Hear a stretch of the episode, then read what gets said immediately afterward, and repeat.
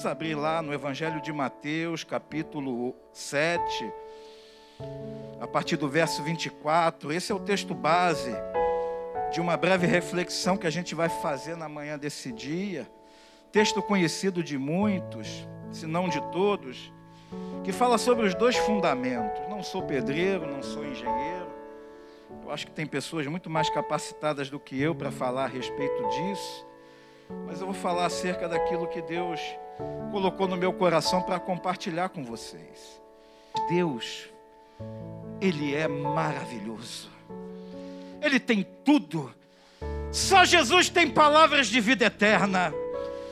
A minha palavra, a minha voz, a minha inteligência, o vento leva, a sepultura absorve. Meu corpo um dia, se eu não for arrebatado, voltará para o pó. Mas a palavra do Senhor, ela subsiste eternamente. Seca-se a erva, cai a flor, mas a palavra de Deus, ela prevalece, ela permanece. E aquilo que Deus prometeu na nossa vida, irmãos, Ele vai cumprir. Não tenha dúvida disso. Ele vai cumprir, ainda que nós a achamos por tardia. A manifestação de Deus sobre a nossa vida naquilo que a gente pede a Ele no momento certo, no momento oportuno, no momento de Deus, no time divino, Ele vai se manifestar na minha e na tua vida. Por isso, eu falo para você, e falo para mim também, porque quando eu prego, eu me coloco aqui e falo, Senhor, fala comigo. E Deus fala conosco. Na manhã desse dia, acalma o teu coração. Está tudo dominado. Tudo dominado. Jesus tem o controle de todas as coisas. Nós não temos. Eventualmente os problemas esvaem-se por entre os nossos dedos. A gente se vê em situações. Essa semana eu estava refletindo. A gente vai chegando a certa idade, a gente fica um pouco reflexivo. Essa é a verdade. Quando a gente é novo, a gente né, quer muito saber, muito, não pensa muito. Até pensa, mas não pensa como deveria pensar muitas coisas acontecem porque a gente não pensa como deveria pensar. Mas você vai chegando a certa idade, você fica reflexivo. Não vou dizer nem filosófico, mas fica reflexivo. Fala, meu Deus, quantas coisas podiam ter sido diferentes na minha vida? Quantas coisas poderiam ter tomado caminhos diferentes? Mas hoje eu estou aqui.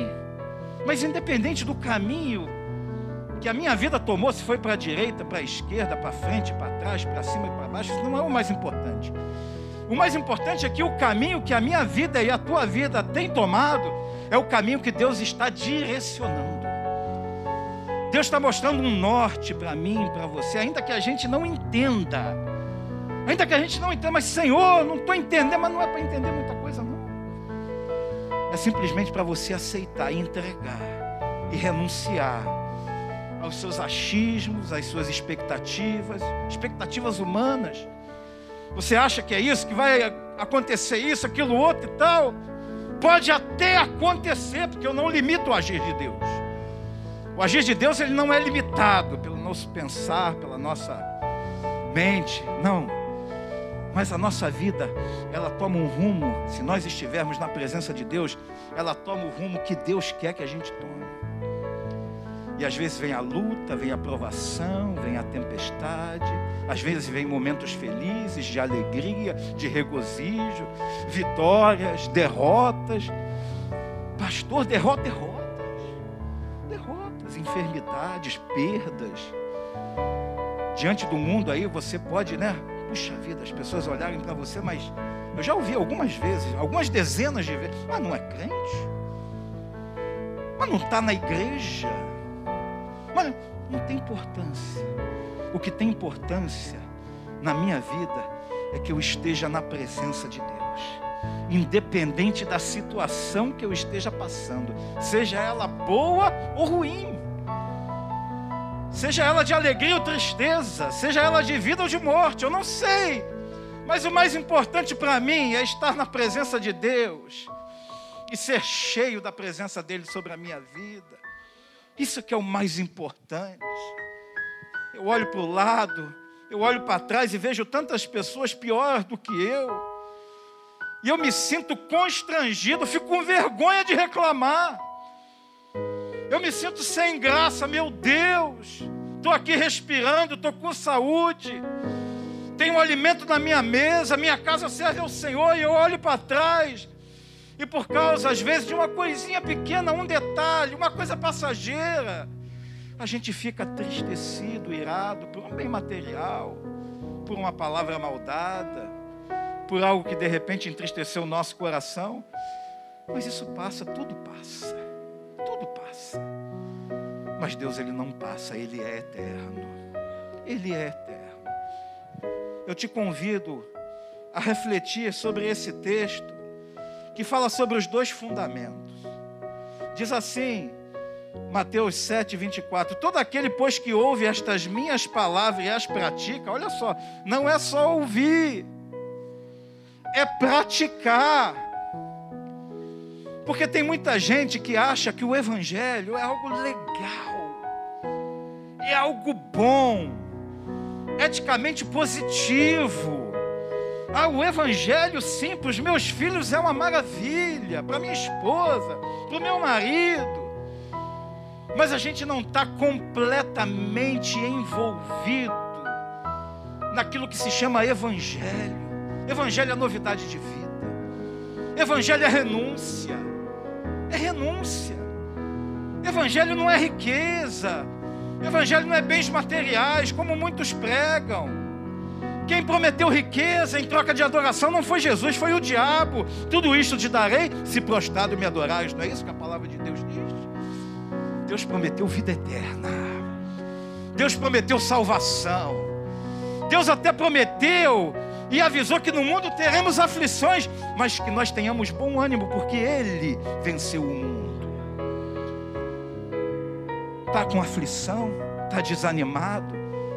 Está abatida a alma? Começa a glorificar o Senhor, porque Ele é o dono da tua vida. Nada acontece na minha, na tua vida, na vida da igreja, sem a permissão do Senhor. E muitas vezes essas coisas acontecem de uma forma pedagógica, para que a gente possa aprender, crescer como crente. Deus quer o melhor para nós, Ele nos trata como filhos, não como bastardos, nós somos filhos, filhos de Deus, Todos quantos o receberam, deu-lhes o poder de serem chamados filhos de Deus. Eu sou filho do Pai eterno, o Todo-Poderoso. Não sou um bastardo, não sou um qualquer. Ainda que os outros digam, ainda que os outros apontem o dedo para você, para a tua família, para a tua dificuldade, para aquilo que você está vivendo, não importa. O que me importa é o que a palavra de Deus diz acerca de mim. Eu sou raça eleita, sacerdócio real, nação santa, povo de propriedade exclusiva de Deus. É isso que eu sou. A menina dos olhos de Deus. A menina dos olhos de Deus. E às vezes o mundo tenta entubar a goela abaixo. Que você não é, que você não vai conseguir, que tem que ser assim, que tem que ter novidade, ressignificar as coisas, ver a Bíblia de uma outra maneira, nada disso nós somos lavados e remidos pelo sangue do Cordeiro. A boa e velha palavra de Deus, essa é alimento para a nossa vida. Essa que é alimento. E a Bíblia diz assim, ó: Todo aquele pois que ouve estas palavras minhas, todo pois que ouve estas minhas palavras e as pratica será comparado a um homem prudente que edificou a sua casa sobre a rocha. E eu não quero falar só de casa, família, não. Muitas vezes a gente usa esse texto, né? Para falar da nossa casa, nossa esposa, nossos filhos, né? E quem não tem uma família? Esse texto se encaixa também. Você é casa de Deus, eu sou tabernáculo de Deus. Deus habita dentro de mim. Deus habita dentro do meu coração. Em nome de Jesus. E toda palavra contrária a essa caia por terra em nome de Jesus. Eu sou sal da terra e luz do mundo, irmãos. Nós somos mais do que vencedores. Deus habita dentro de nós. E se nós estivermos cheios do Espírito Santo, o inimigo das nossas almas, o diabo, olha para nós e ó, bate em retirada, porque não aguenta. Não tem como. Não tem como. Porque dentro de nós, dentro desse vaso de barro corruptível, frágil, suscetível às intempéries, aos vírus, às doenças, dentro disso aqui que é limitado, existe o poder de Deus que é ilimitado, existe o Espírito Santo. E eu glorifico a Deus porque Ele não olha para a minha pequenez, Ele olha para dentro do nosso coração, vê se há vontade de adorá-lo. Deus é espírito, importa que os seus adoradores o adorem em espírito e em verdade.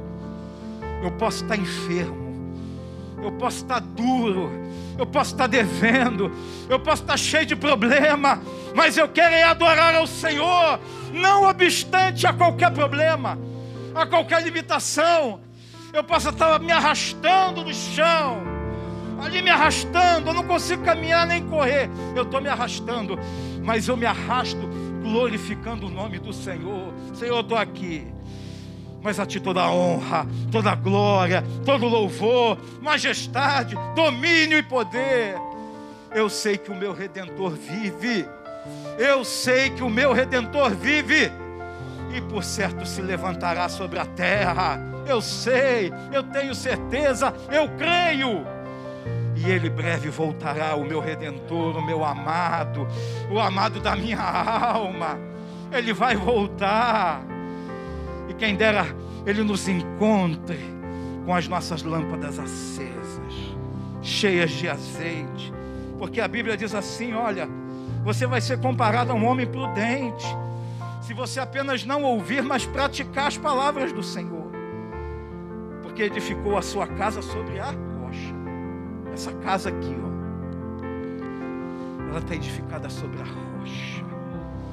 Fala, a minha vida está edificada sobre a rocha. Fala, para envergonhar o diabo. Fala, fala, fala. Verbaliza, bota para fora. Fala, meu Deus, a minha casa, a minha vida está edificada na rocha. Edificada na rocha.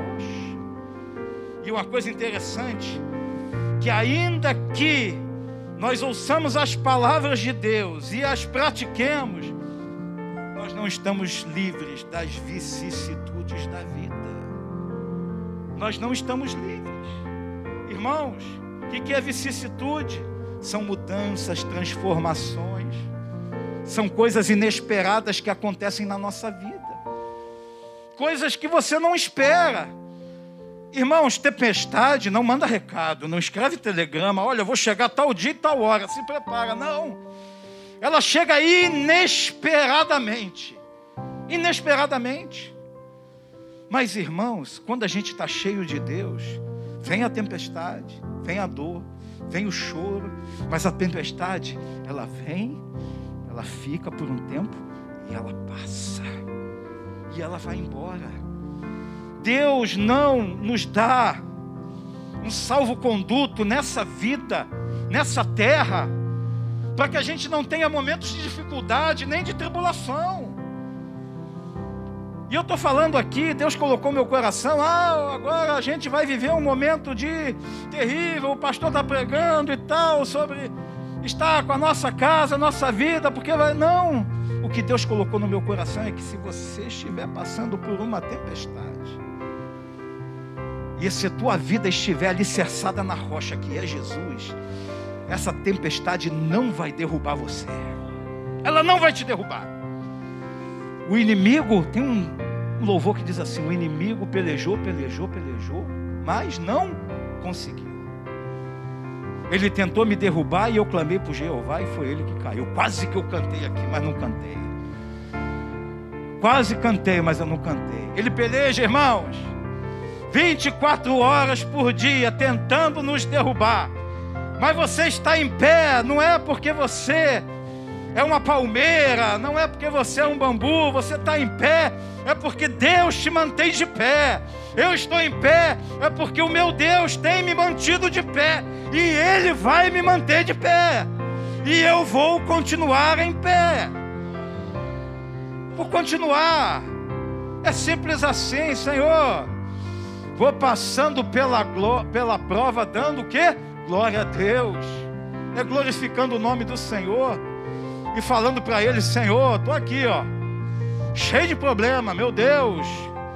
Como é que é por dentro temores, por fora perseguições, enfim, tô aqui.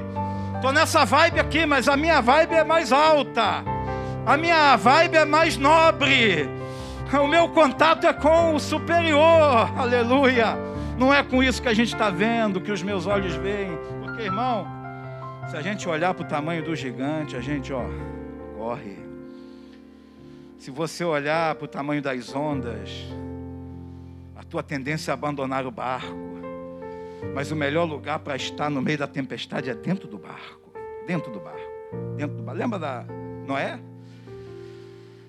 A arca. Como deveria cheirar mal, pastor, dentro daquilo ali? Você vai no zoológico, cheiro de jaula. Já, já sentiu cheiro de jaula? Cheiro, né? Eu já tive cachorro, cachorro fica na chuva, quando chega molhado, uma nhaca terrível. Cachorrinho, cuidado. Não é vira-lata, não. Mas dentro da arca, irmão, cheirava mal. Devia ter animal e ser humano que até vomitava pelo balançar das ondas, mas a arca ali, singrando os mares ali, na presença do Senhor, foi o melhor lugar para estar. Melhor lugar. Lá fora o mundo se acabando, todos morrendo juízo de Deus manifestando, mas dentro da arca era um lugar seguro. Não era um lugar muito agradável, não era um lugar de bonito aspecto, mas era o lugar mais seguro. Mais seguro. Então, irmãos, saia daqui animado, avivado. Saia daqui andando altaneiramente, olhando para o céu, olhando para a cruz não olhe para as circunstâncias, olhe para o amor de Cristo sobre a nossa vida. O amor dele nos constrange, o amor de Deus me deixa sem graça. Essa é a verdade. Eu fico sem jeito diante dele, eu falo, meu Deus, meu Deus. Às vezes a gente vai visitar um enfermo no hospital, faz uma oração, vai visitar uma família, alguma coisa, eu falo, meu Deus, meu Deus, meu Deus a minha breve, momentânea luta, ela é muito passageira em comparação com o que os meus olhos estão vendo. Então seja grato a Deus, seja grato a Ele. Agradeça. E olha, se Deus fizer, Ele é Deus. Se Ele não fizer, Ele continua sendo Deus. Temos que ter essa mensagem dentro da nossa cabeça, essa disposição mental. Porque Deus não é ser Deus quando Ele faz aquilo que a gente quer. Mas Deus, Ele é Deus quando Ele faz a vontade dEle sobre a nossa vida. E Ele responde às nossas orações, não somente quando Ele nos dá aquilo que a gente pede. Ah, respondeu não, Ele responde. Quando Ele prepara o nosso coração para receber o que Ele tem para nós. A vontade dEle que é boa, perfeita, agradável. Oh, vontade de Deus, maravilhosa.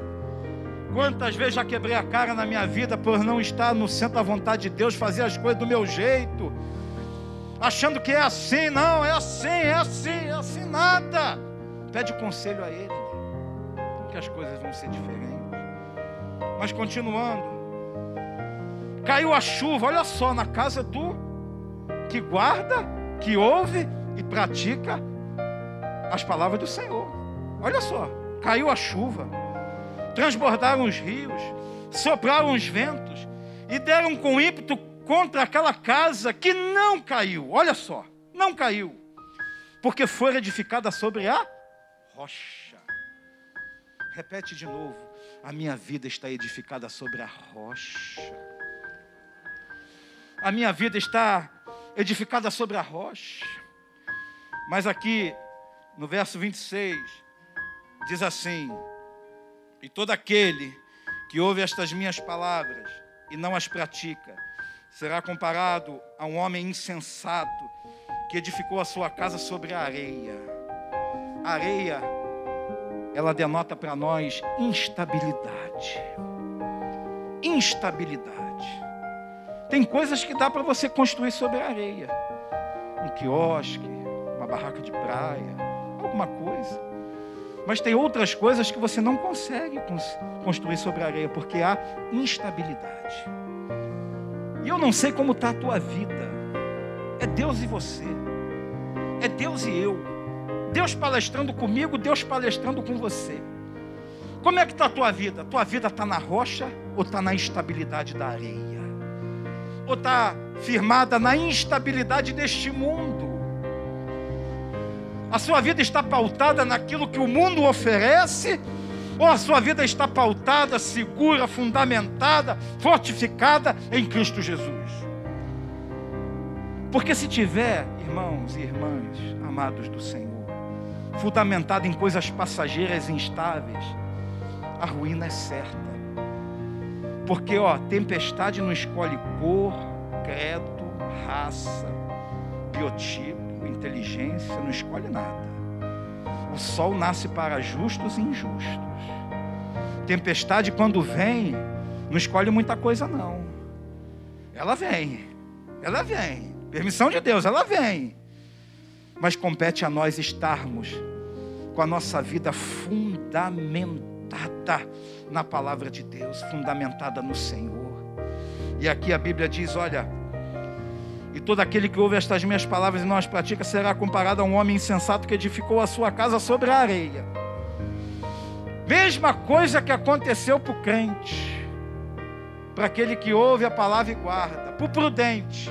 Tempestade veio para o prudente e veio para o insensato. A mesma tempestade. A gente vê aqui a mesma coisa. De repente, a mesma enfermidade, a mesma luta financeira, a mesma perda, o mesmo desemprego, o mesmo filho nas drogas, a mesma luta dentro de casa, a mesma luta no matrimônio, a mesma coisa, tanto para o prudente quanto para o insensato. E caiu a chuva, transbordaram os rios, separaram os ventos, deram com ímpeto contra aquela casa e ela desabou, sendo grande a sua ruína. A minha casa ela não vai desabar. A tua casa ela não vai desabar. Repete comigo: a minha casa não vai desabar. A minha vida não vai desabar. Não vai desabar. Em nome de Jesus. Ainda que estejamos no meio da tempestade, ainda que os ventos soprem com bastante força, ainda que haja verdadeiros abalos sísmicos na nossa estrutura, enquanto gente, enquanto criatura humana, nós não vamos desabar, porque o Senhor Jesus nos mantém de pé. É a mesma coisa da igreja. A igreja, ela vai continuar de pé, não obstante a perseguição, não obstante o que as mídias sociais, o que a sociedade tenta entubar, não obstante as heresias que estão sendo pregadas, a igreja do Senhor, ela vai permanecer de pé. Porque é promessa do Senhor, porque quem mantém a igreja de pé e quem mantém a nossa vida de pé é o Senhor Jesus. Aí, aí não tem jeito. Ainda que tenhamos, estejamos vivendo momentos difíceis, ainda que o inimigo tenha nos achado por um caminho, Ih, achei o pastor Roberto, ó. Por um caminho ele me achou, mas por outros sete ele vai fugir, porque maior que está em mim do que o que está no mundo. Maior o que está em você do que aquilo que está no mundo. Maior o que está na igreja, as portas do inferno não prevalecerão contra a igreja do Senhor. Não prevalecerão. Nós vamos continuar de pé. A Bíblia diz em Marcos 28, 20: Eis que estou convosco todos os dias, até a consumação dos séculos. Não é apenas alguns dias, é todos os dias. Eu estou convosco todos os dias até a consumação dos séculos. Promessa do Senhor Jesus para a nossa vida. Nós não caminhamos sozinhos. Nós nunca, jamais, em tempo algum, estamos sozinhos. Você pode estar até solitário, mas você não está sozinho. Deus está com você. Os anjos do Senhor acampa ao teu redor, acampa ao meu redor, acampa ao redor aqui dessa igreja. No começo desse culto eu orei, Senhor, acampa os teus anjos aqui, com espada desembanhada. Tem anjos, irmãos. Nós não adoramos a anjo, mas entendemos que anjos são seres espirituais da parte de Deus para ministrar aqueles que hão de herdar a salvação. E eu vou herdar a salvação, eu herdei a salvação pelo sangue do Cordeiro. E creio que existem anjos que trabalham ao meu favor. Eu creio que existem anjos trabalhando em teu favor. Em nome de Jesus. Isaías 55, 6 diz assim: Buscai ao Senhor enquanto se pode achar, invocai-o enquanto está perto. Pastor, qual é a hora? Qual é o momento? É já, é agora. O momento é agora, clama a Ele. Ainda que a tua vida esteja uma bagunça, Deus vem e desembaraça perfeitamente o teu caminho. Deus ele desembaraça o teu caminho. Está tudo enrolado, Senhor, está tudo enrolado. Deus vem e vai desenrolando, vai desembaraçando, vai abrindo o caminho, vai fazendo você caminhar. Se você está cansado, Ele renova a tua força. Se você está sobrecarregado, Ele carrega o teu jugo. Porque Ele é Deus e Ele nos ama. Agora, façamos a nossa parte. Entendamos que Deus, Ele é Deus. E para terminar esse momento de reflexão, eu convido vocês para abrir na primeira carta de Pedro. Mas a Bíblia diz assim, ó, 1 Pedro capítulo 6. 1 Pedro capítulo 5, versículo 6, perdão. Diz assim a palavra de Deus. Humilhai-vos, portanto, sobre a poderosa mão de Deus, para que em tempo oportuno ele vos exalte. Primeira coisa, se humilha e fala e declara: Deus, eu me humilho. Deus, eu me declaro incompetente diante deste problema. Deus, eu não consigo. Deus é maior do que eu, é mais forte do que eu. Se humilha diante da poderosa mão de Deus. Humilhe-se. Para que Ele, em tempo oportuno, no momento dele, no time de Deus, Ele vos exalte há uma exaltação prometida na palavra de Deus. Senão não estaria escrito aqui. No tempo de Deus ele vai nos exaltar. Verso 7: lançando sobre ele, ele, Jesus, toda a vossa ansiedade, porque ele tem cuidado de vós. Quantos aqui têm recebido o cuidado de Deus? Levanta a mão. Eu tenho recebido. Eu tenho recebido o cuidado de Deus. Sobre a minha casa, sobre a minha família, sobre meus filhos, sobre as coisas que Deus tem colocado nas minhas mãos. Eu tenho recebido o cuidado de Deus, cuidado de pai, que muitas vezes puxa a orelha, muitas vezes admoesta, muitas vezes manda parar, que muitas vezes aconselha, que muitas vezes nos dá uma palavra que a gente resiste, mas estou debaixo do cuidado do pai, porque ele me ama. E às vezes a gente não quer receber uma palavra dura, mas a gente não entende que é uma palavra de amor, porque Deus nos ama. Ai, como Deus nos ama. Lançando sobre Ele toda a vossa ansiedade, porque Ele tem cuidado de vós. Verso 8: Sede sobe vigilantes, o diabo, vosso adversário, anda em derredor. Como o leão que ruge procurando alguém para devorar. A gente às vezes brinca de ser crente. O inimigo não brinca de ser inimigo, não. O diabo veio para roubar, matar, destruir. Ele quer acabar com a nossa raça. Ele quer acabar com o teu casamento. Ele quer acabar com a tua vida espiritual. Ele quer emborcar esse vaso. Ele quer que você não profetize mais, não fale mais em línguas, que você não pregue mais. Ele quer cessar a tua boca de abrir em oração e adoração. Irmãos, Deus fez um milagre no meu joelho esquerdo, alguns sabem. Eu fiz uma obra lá em casa, detonei meu joelho esquerdo, detonei meu joelho esquerdo. Sobrepeso, a idade vai chegando. Minha esposa ouvia o barulho. Detonou. Eu não conseguia mais ajoelhar, pastor, para orar, eu ficava com a perna esticada. Ou então, 10 segundos já saía do joelho. Deus curou o meu joelho, irmãos. Sabe para quê? para me colocar de joelho, para eu ficar de joelho na presença dEle. Irmãos, eu não sinto absolutamente mais nada, meu joelho ficou desse tamanho, ficou tudo solto ali por dentro, uma dor insuportável. Eu falei, meu Deus, o que, que eu vou fazer agora? Não precisei fazer nada, me humilhei diante da presença do Senhor. E Deus falou ao meu coração nítida e claramente: Eu vou curar o teu joelho, mas é para você ficar de joelho, para você me buscar mais, para você estar mais na minha presença, para você orar mais, para você interceder mais, para você ser mais cheio. E Deus curou meu joelho para isso, para honra, glória e louvor dEle. Não foi para que meus passos me levassem para caminhos errados. Foi para que meus passos me levassem para a casa do Senhor e para a presença dEle. Deus quer te curar. Deus quer fazer um milagre. Deus quer fazer o sobrenatural. Mas é para que o nome dEle seja glorificado através da tua vida. Peça um milagre para Deus glorificar, para que o nome dele seja glorificado na tua vida. Deus me dá saúde. Ah, mas não é só para ir à praia, não. Você pode até ir à praia com saúde, não tem problema nenhum. Mas me dá saúde para pregar o teu evangelho. Me dá saúde para ir nos hospitais. Me dá saúde para fazer a tua vontade. Me dá saúde, ó Deus.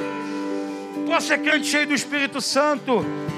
São essas pequenas, esses pequenos detalhes que fazem toda a diferença. Às vezes Deus não te dá porque você está pedindo para gastar do jeito que você acha. Às vezes Deus não te dá porque você vai gastar naquilo que não é pão. Às vezes Deus não dá porque sabe, Ele sabe o que está no. Irmãos, irmãos, o mistério é profundo. Às vezes Deus não dá porque sabe que você não está preparado para aquela bênção. Mas coloca tudo diante de Deus. Coloca tua, experimenta colocar tudo diante de Deus. Experimenta colocar a tua vida, a tua família, a tua casa, teus filhos, teu trabalho. Experimenta ser fiel nos dízimos e ofertas. Experimenta. Experimenta e você vai ver o que Deus vai fazer. Mas não estou mercadejando a palavra de Deus. Isso não é uma troca de favores, é promessa de Deus. É promessa de Deus sobre a minha e sobre a tua vida.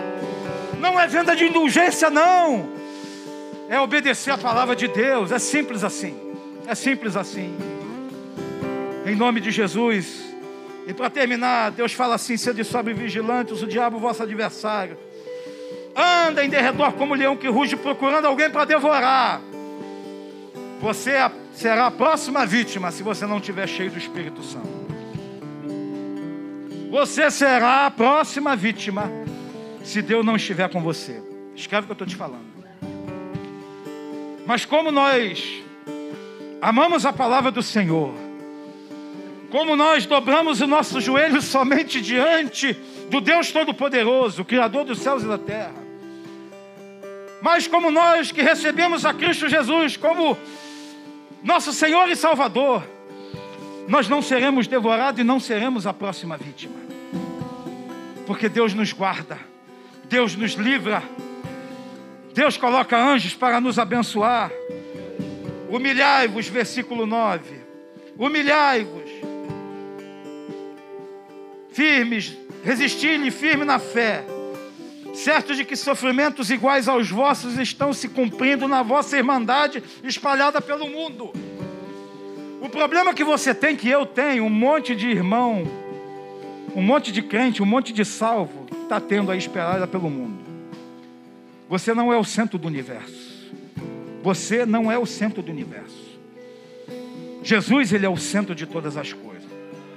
Jesus, Ele é o centro de todas as coisas. Nós orbitamos ao redor dele, ao redor dessa glória, ao redor dessa palavra, ao redor dessa unção. Ele é o centro. Ele é o Todo-Poderoso. E pelo poder da Sua palavra, todas as coisas foram criadas. E tudo que existe aqui, no mundo celestial, no mundo material, foi criado pelo poder que há na palavra do Senhor. Ele é o centro.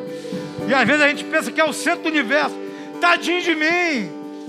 Tadinho de mim, tadinho nada. Jesus já pagou a tua conta lá na cruz. Não precisa se achar tadinho, não. Tadinho não, tadinho é do inimigo que vai queimar no fogo do inferno de eternidade em eternidade. Eu vou é para a glória. Eu vou caminhar em ruas de ouro. Eu vou ver mar de cristal. Eu vou habitar nas mansões celestiais. E não falta muito para isso acontecer com a igreja, não, irmão. O encontro com o Senhor nos ares. Eu sou um dos tais. Fala para Deus, eu sou um dos tais. Aleluia. Louvado e glorificado seja o nome do Senhor. Ora, verso 10 de 2 Pedro capítulo 5. O Deus de toda graça que em Cristo vos chamou. Quem nos chamou foi Cristo. Ponto. Não foi o pastor, não foi uma religião, não foi um amigo, não foi minha esposa, não foi o meu sogro que era crente. Quem me chamou foi Cristo, quem me escolheu foi o Senhor. E diz a palavra de Deus: Olha, o Deus de toda graça que em Cristo vos chamou, a sua eterna glória. Olha o que aconteceu, olha o que acontece. Depois de ter de sofrido por um pouco, é um pouco, é breve, vai passar. Depois de ter de sofrido por um pouco, Ele mesmo, diz a palavra de Deus, vos há de aperfeiçoar, firmar, fortificar e fundamentar.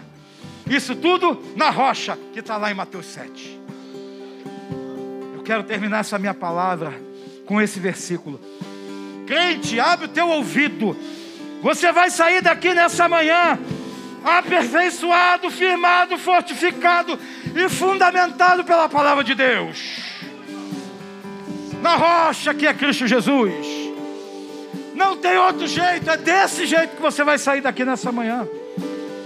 É desse jeito aí na tua casa, você que ouve a minha voz, que você vai passar o resto desse domingo, o resto desse ano e o resto dessa vida fortificado, fundamentado, aleluia, aperfeiçoado e firmado na palavra que é o próprio Senhor Jesus. E agora que o amor de Deus Pai, Criador dos céus e da terra, que a graça maravilhosa do nosso Senhor e Salvador Jesus Cristo, que a unção e as consolações do Espírito Santo de Deus seja com o teu povo reunido aqui neste lugar. De igual modo com Israel de Deus por toda a face da terra espalhado, hoje e eternamente todos digam amém. Deus nos abençoe.